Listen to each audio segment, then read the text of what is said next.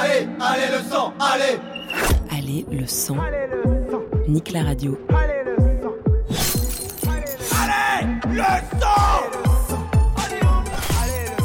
Allez le sang.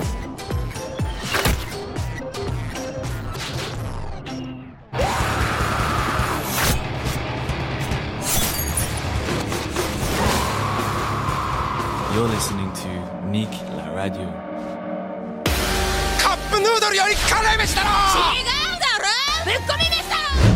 Un billet pour Tokyo, s'il vous plaît. 美を取るのも難しいしかし曲げだけ頂戴するはさらに一組 J'arrive japonais comme une Nissan Juke. Mais enfin, Doc, tous les meilleurs trucs sont fabriqués au Japon. Les Japonais sont très influents. Ils font ce qu'ils veulent.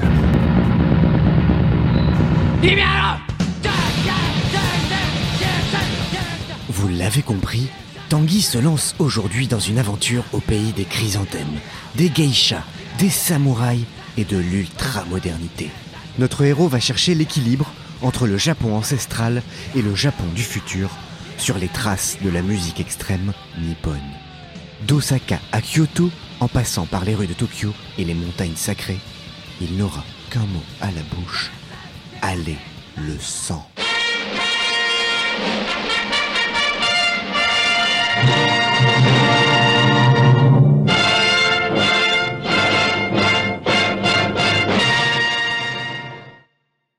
On commence en plein milieu de la nuit sous le périphérique de Tokyo. Je viens d'atterrir, j'ai pris une moto. Je suis entouré de lumière artificielle, je vois les immeubles qui brillent au loin. Je vois aussi les panneaux de pub et la route de la voie express qui défile sous mes pneus, comme dans Akira. Suis à la recherche du Counterfeit Killer Syndicate. C'est l'équipe de Cruelty, un groupe qui mélange hardcore beatdown et death metal. C'est la nouvelle sensation à Tokyo, les héritiers de toute une tradition de hardcore japonais qui s'est formée en faisant des voyages en Europe et aux États-Unis dans les années 90. Et on m'a dit que les concerts de Cruelty sont les plus sauvages de tout le pays.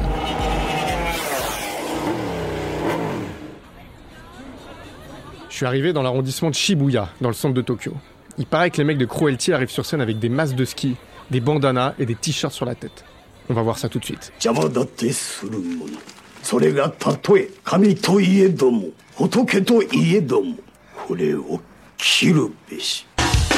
Cruelty, Ancient World.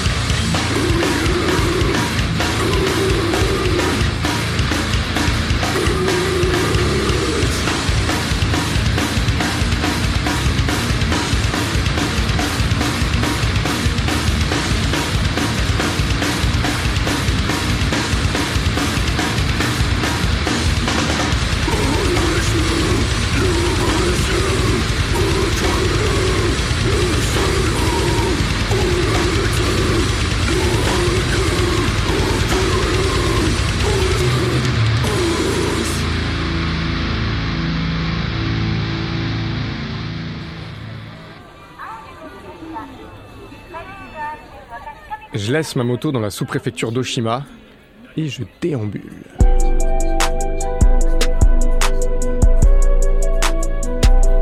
Je recherche quelque chose dans le Tokyo Interlope. J'ai toujours aimé ce mot Interlope, ça veut tout dire et rien dire en même temps.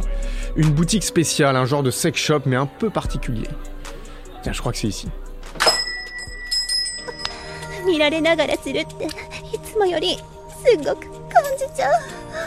Waouh, il y a des écrans partout avec des hentai qui sont projetés en même temps. Ça fait un peu saigner des yeux. Je vais changer de salle. Les DVD, ok, les sextoys non, les magazines, le porno extrême. Ah, l'art dérangé. C'est là, un escalier qui descend.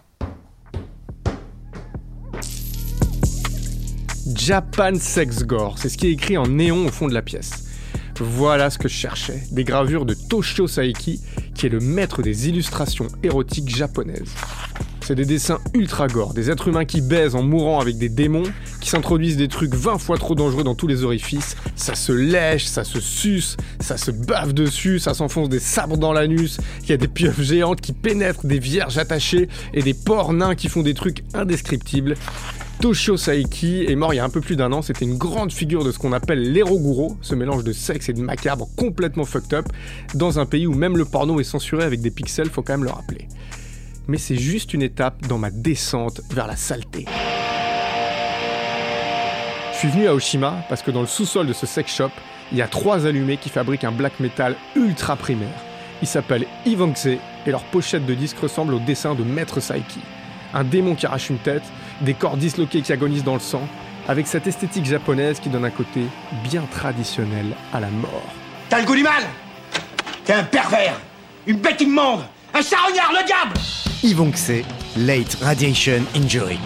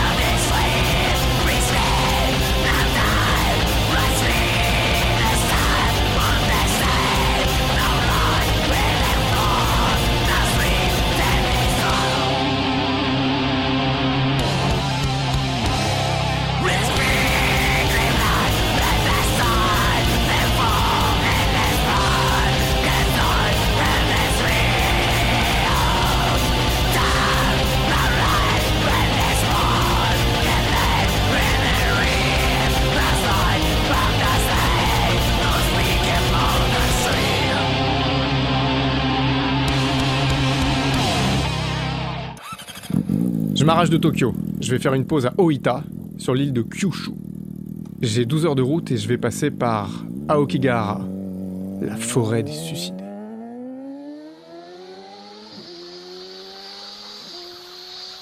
Dans cette forêt de 35 km au pied du mont Fuji, il y a de la mousse partout, des cerfs, des chauves-souris, des écureuils japonais et des cadavres. C'est l'écrivain Wataru Tsurumi qui a lancé la mode du suicide dans cette forêt, dans son mode d'emploi complet du suicide. C'était en 1993 et il disait que la forêt d'Aokigahara est l'endroit parfait pour se suicider. Le Japon a un des taux de suicide les plus élevés au monde, c'est un vrai problème de santé publique et les gens viennent mourir en masse ici, au pied de la montagne sacrée. J'étais obligé de passer par là avant d'aller sur l'île de Kyushu qui est le lieu de résidence du groupe Ebola.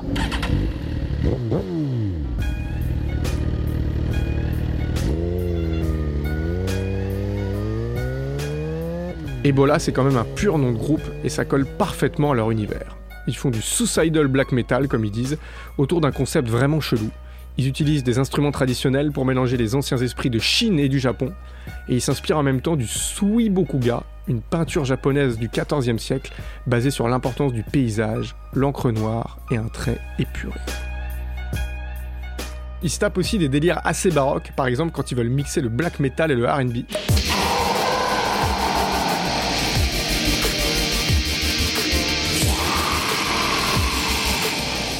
quand ils veulent mixer la city pop et le black metal.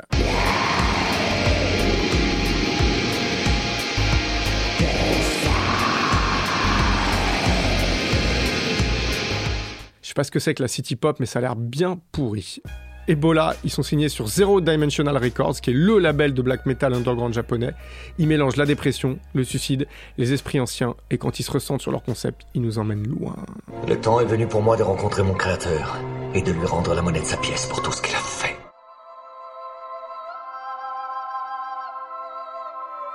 Ebola, Harumoshi.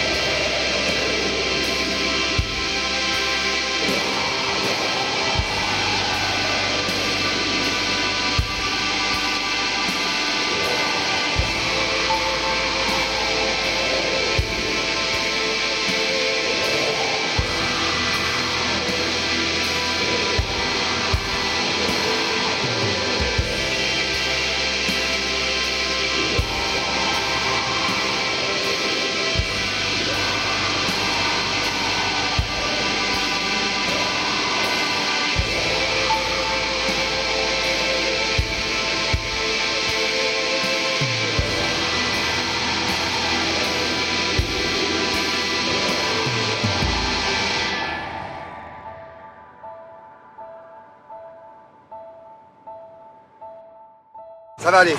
Il y a un hôpital tout à côté d'ici, on y sera dans 10 minutes. Merci, Campana.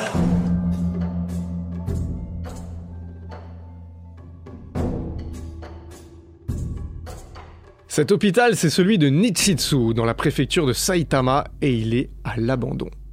En fait, Nichitsu, c'est un ancien village de mineurs perdus dans les montagnes qui est devenu un rendez-vous pour les amateurs d'urbex. C'est quoi cette merde? L'urbex, c'est l'exploration urbaine quand on visite des lieux abandonnés avec un sac sur le dos, un couteau dans la poche et la trouille au ventre. Bref, je suis arrivé devant le vieil hôpital. Je suis dans les anciennes chambres, les lits sont pleins de traces de sang, il y a des respirateurs accrochés au mur et des dossiers médicaux qui traînent par terre entre les merdes de rats et la poussière. J'avance dans le couloir jusqu'à la salle d'opération. Il y a des scalpels et des ciseaux rouillés sur un vieux chariot en métal, des radios des poumons bouffés par la moisissure et une étagère pleine de bocaux. Merde, il y a des organes humains dans les bocaux. Un rein, un intestin grêle entier, des fœtus, des cerveaux décomposés. Il y a un disque aussi. Medical Renditions of Grinding Decomposition de Pharmacist. Il y a aussi toute leur discographie. Cet album-là, donc, un EP et deux splits. Pharmacist, c'est le groupe d'un Ukrainien, Kirillio Stefanski, qui est venu ici pour faire du grind et du death avec des Japonais. Juste en regardant la pochette, il y a deux trucs qui sont certains. Les membres de Pharmacist ont écouté Carcass en boucle et ils adorent les gros plans sur les organes humains. Les gros plans d'organes, c'est pas beau. C'est une question de traitement, ça. Pharmaciste, corporal colophonie nectar.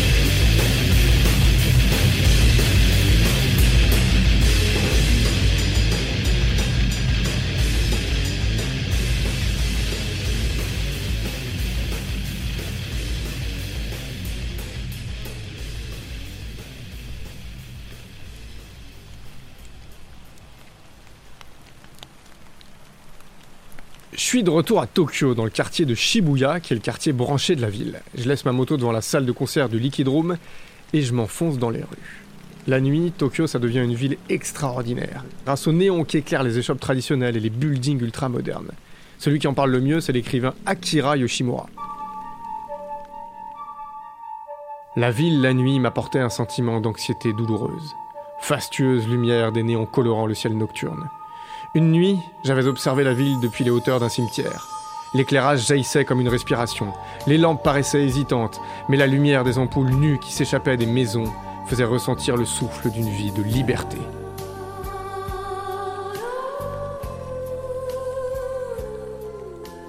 Sous la pluie, dans une ruelle éclairée au néon, il y a une femme assise sur un tonneau.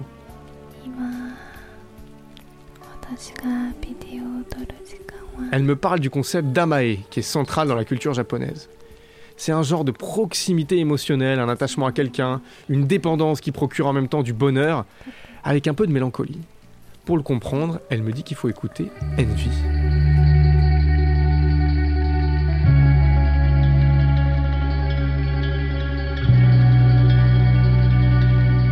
Scrimo, post-hardcore, ça c'est les mots qu'on emploie pour décrire Envy, mais c'est beaucoup plus que ça. Il mélange le spoken word et les cris, ils existent depuis presque 30 ans. Le chanteur Tetsu Fukagawa a quitté le groupe en 2016, puis il est revenu, et ils viennent de sortir un nouvel album. Aujourd'hui, il y a trois guitaristes quand même, dont Nobu, le fondateur, qui est aussi le principal compositeur. Envy, ça colle parfaitement avec une ruelle déserte de Tokyo sous la pluie. On sent bien la tristesse dans le regard. Je vivais dans du brouillard. Tout était gris. Envy, Fingerprint Mark.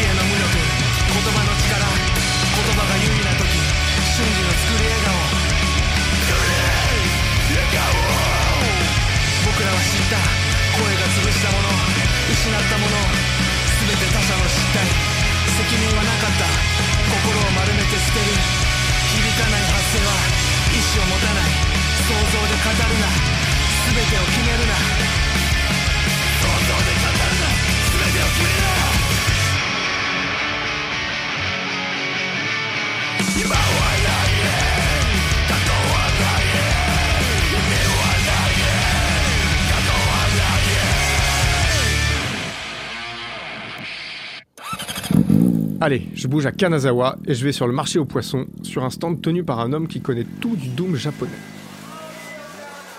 Il s'appelle Shibata et sur son étal, tous les poissons ont des noms de groupes de stoner, de sludge ou de doom japonais. Il y a Corrupted, bien sûr, groupe mythique et indépassable, qui a commencé au milieu des années 90 à Osaka.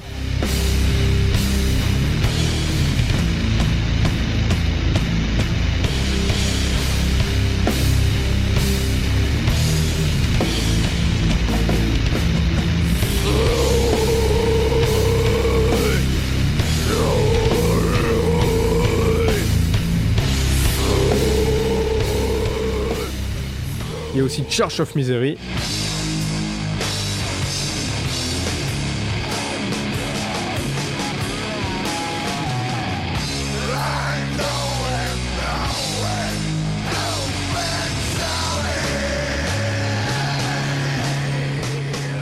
Il y a Boris.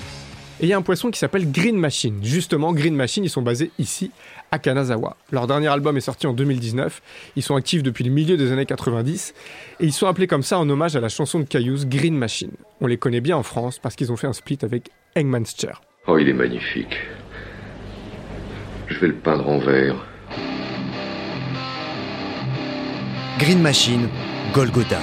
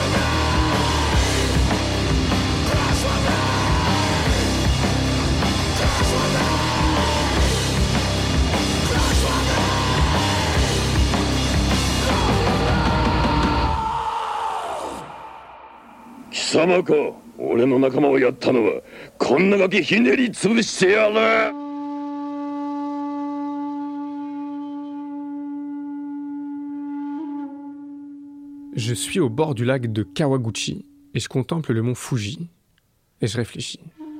En fait, ce qui me fascine dans ce pays, c'est le grand écart entre le calme des estampes, des paysages, des rapports musicaux et la haine présente dans la musique. Le punk japonais a toujours été imprégné par une haine tellement pure que ce soit le crust des années 2000, le hardcore des années 80 avec des groupes comme Gizem ou The Stalin, le grindcore de SOB, des groupes comme Zianos, Dread Eye ou Fight It Out aujourd'hui. Cette haine me fascine et j'ai l'impression qu'il n'y a aucun endroit sur Terre où elle est encore aussi viscérale dans la musique. Mes préférés niveau haine, c'est Kriksog. Ils viennent de Tokyo, ils sont quatre et leur devise résume tout Play loud and die. Je ne vois pas de haine en toi. Débarrasse-toi des sentiments et des émotions qui font ta faiblesse. Et tes amis comme tes ennemis.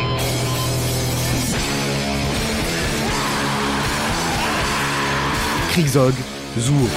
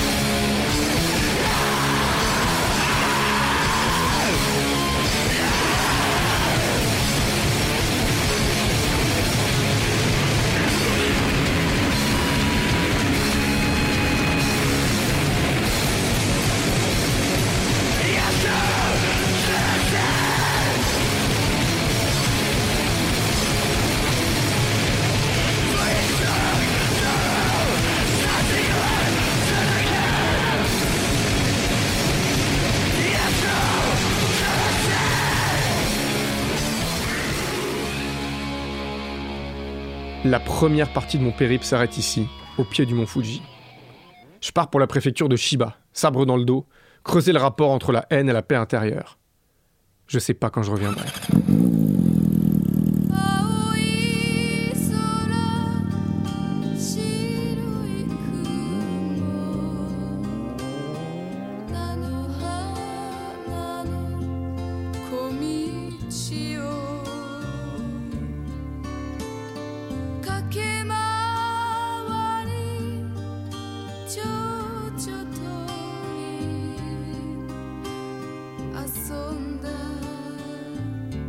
Cheveux au vent, les yeux brouillés par les larmes, Tanguy met son katana en bandoulière. Il enfourche sa Yamaha R6 et s'envole vers des cieux plus cléments. Parviendra-t-il à trouver la source de cette fameuse haine qu'il recherche tant? La solution n'est-elle pas ailleurs? Quelle nouvelle rencontre fera-t-il sur les routes japonaises? Vous le saurez dans le prochain épisode d'Aller le sang.